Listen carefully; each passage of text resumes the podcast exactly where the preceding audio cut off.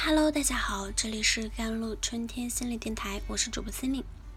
今天跟大家分享的文章叫做《和谐关系的最终答案是每个人都优先为自己负责》。相信很多人都想成为一个好人，因为好人形象是多数人追求的目标，可以说它是一个无比正确且合理的标签。但是，当一个人把好人形象作为执念，就成为了老好人，那么这个人很难活得真实，容易失去自我，因为他会压抑自己内心中的坏。更重要的是，这样的人无法和他人建立深度关系。从这个角度来说，老好人未必能得到好报，而这也是关系中最难的事情，既做不到我比你重要。我们从小接受的教育是要成为一个好人，这个好包括善解人意、助人为乐，甚至是舍己救人等等高尚行为。其实就是要把别人的利益放在自己的利益之上，多考虑别人，因为他们相信这样做可以维系自己的好人形象，还可以通过自己的好换来别人的好，所以他们与别人相处时不敢拒绝。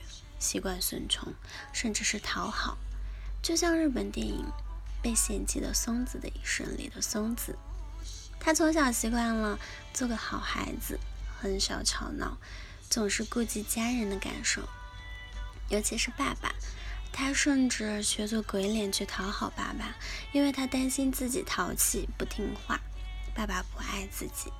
虽然他的讨好以失败告终。爸爸并没有像好爱妹妹那样爱她，但长大后她的习惯了讨好别人，只是这样的好还是没有让她得到同事、男友等人的尊重和理解，反倒成为别人欺负的对象。为什么会这样？因为他的好是在示弱，和别人建立的是不对等的关系。可见，有些好是得不到回报的。前面说了。习惯以他人利益为主的人，是想得到他人的认可。同时，这样的人之所以认为你比我重要，或许是觉得对自己好是自私的行为，而自私是对一个人的负面评价。其实，从小缺爱的人，就是不敢对自己太好的人，因为他们觉得自己不值得被爱，自己不够好，对自己好就是不应该、不正确的利己做法。就像松子，他因为从小没有得到父母，尤其是父亲足够的爱，就觉得自己不够好，于是经常忽视自己的感受，而是以他人为中心，活得小心翼翼。她和作家男友同居时，遭遇家暴也不肯离开，委屈自己去应聘浴室女郎等讨好行为，就说明她不会或不敢多考虑自己，活出自己。做自己，爱自己，才能让我们拥有好的关系。因为一个人只有先照顾好自己，才有心甘情愿照顾他人的可能性。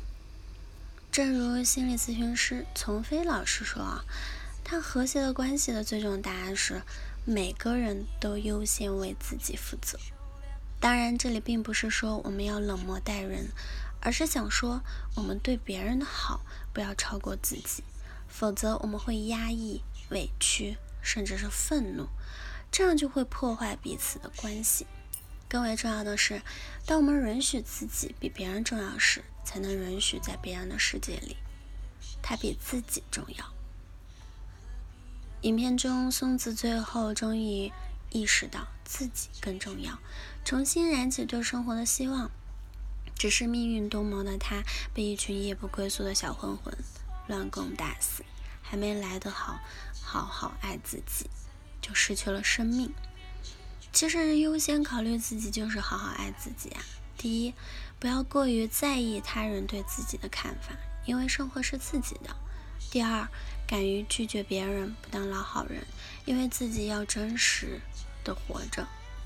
其三，试着小事上尊重自己的感受，因为这样可以逐渐拥有真正的自由。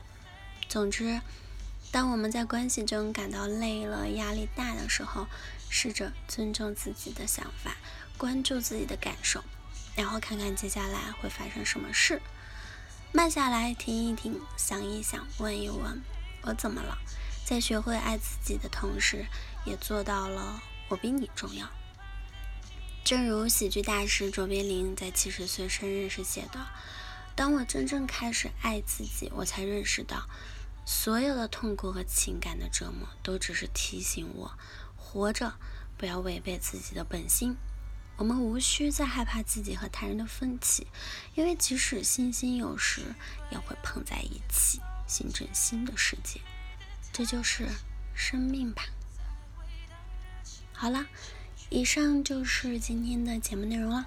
咨询请加我的手机微信号：幺三八二二七幺八九九五。我是森林，我们下期节目再见。